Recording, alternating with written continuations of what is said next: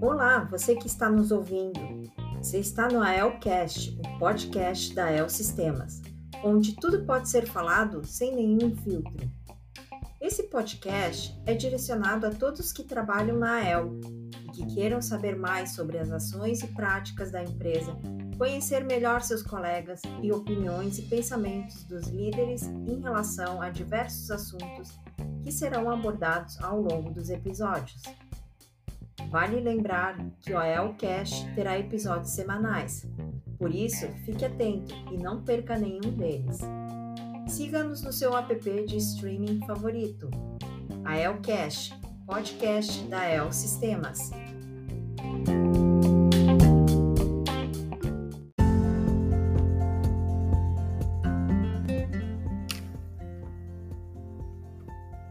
Olá, querido ouvinte do AELcast, seja muito bem-vindo.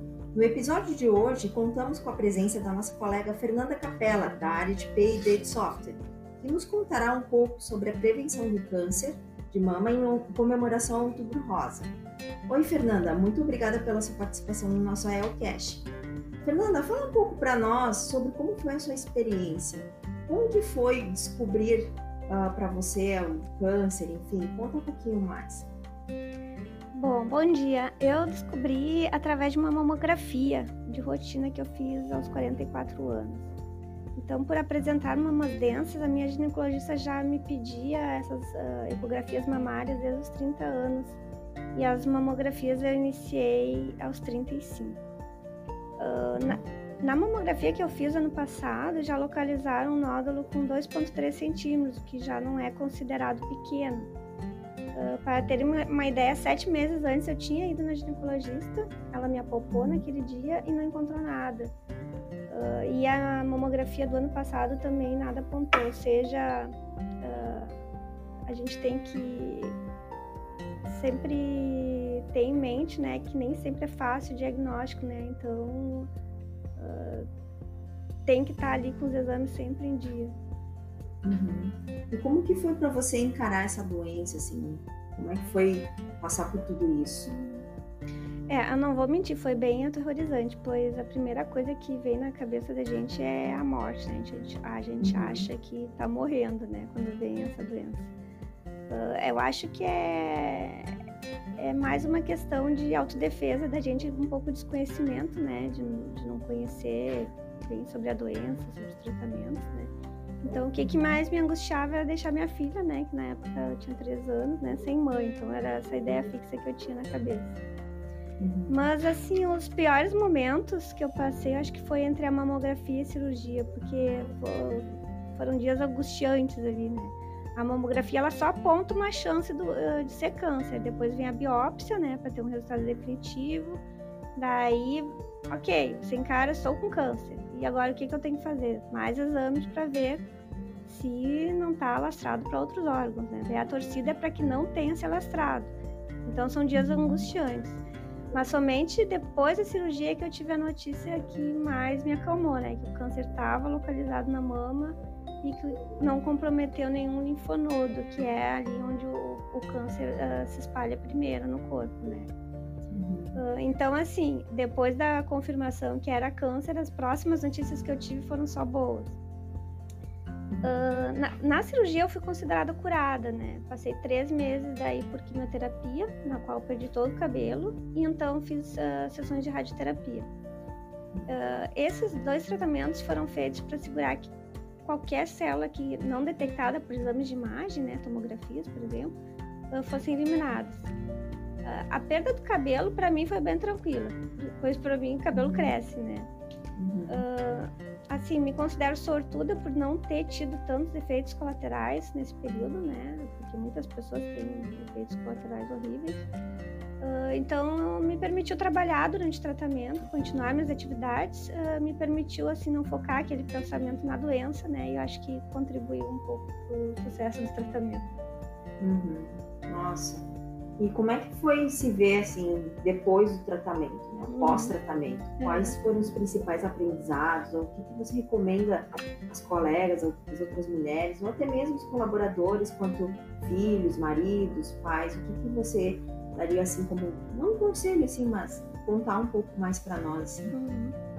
Bom, hoje eu me sinto grata, né, por ter como se tivesse recebido uma segunda chance, né, de aproveitar minha família.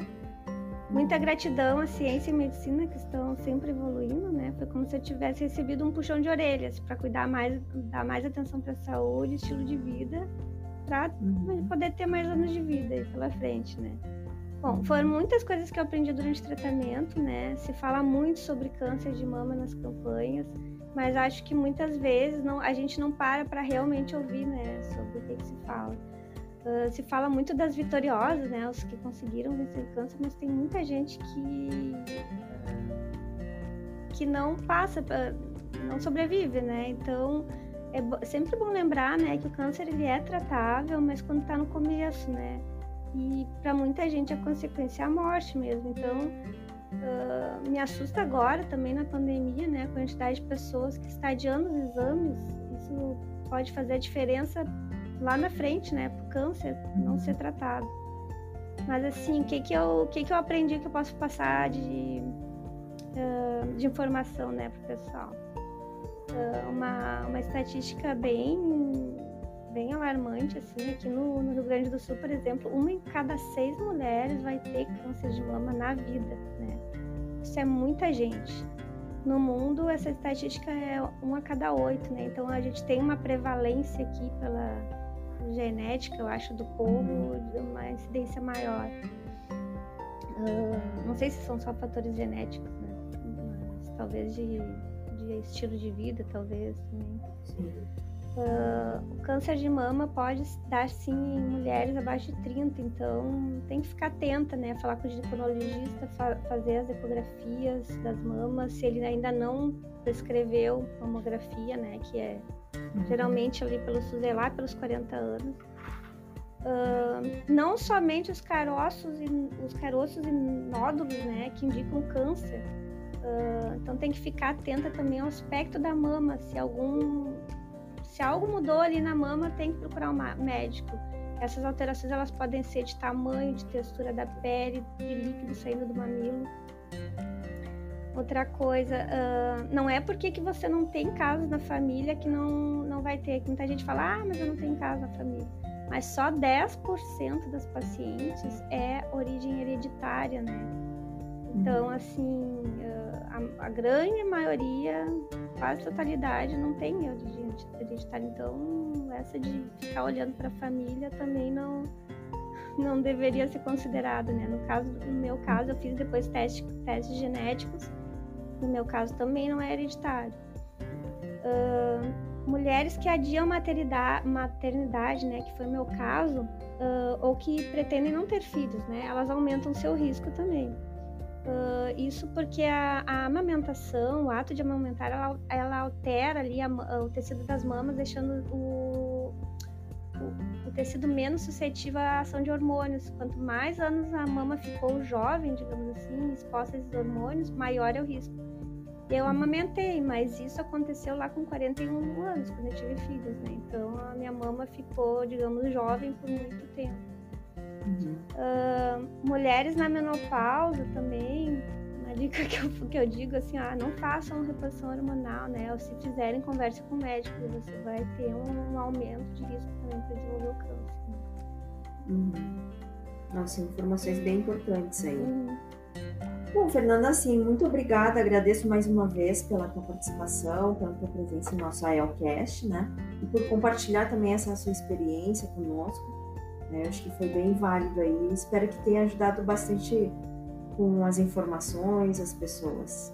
Tá bom? Tá bom, eu que agradeço a oportunidade. Caso alguém queira me procurar para esclarecer alguma dúvida, fico à disposição. Fiquei muito feliz com, com esse espaço aberto para levantar um pouco de, do conhecimento, para os, uh, levar um pouco de conhecimento para os colegas, né? E fica um recado para todos ficarem sempre alerta com a saúde, não em relação só ao câncer de mama, né? Mas muitas doenças aí que têm cura se tratadas a tempo, né?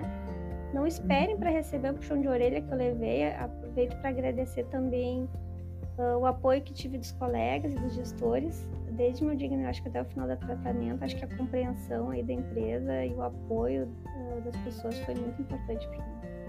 Sim, com certeza. Que bom. Parabéns. Obrigada. Então, Valeu por estar nesse momento conosco, né? E por hoje vamos nos despedindo por aqui. Obrigada pela sua audiência e até o próximo AELCast.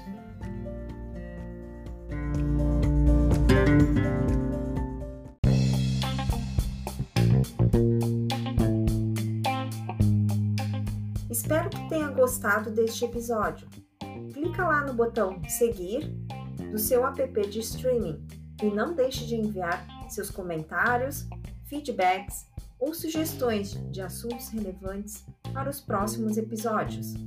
Manda lá para o e-mail comunicacão, sem cedilha e acento, arroba ael.com.br e até o próximo AELcast.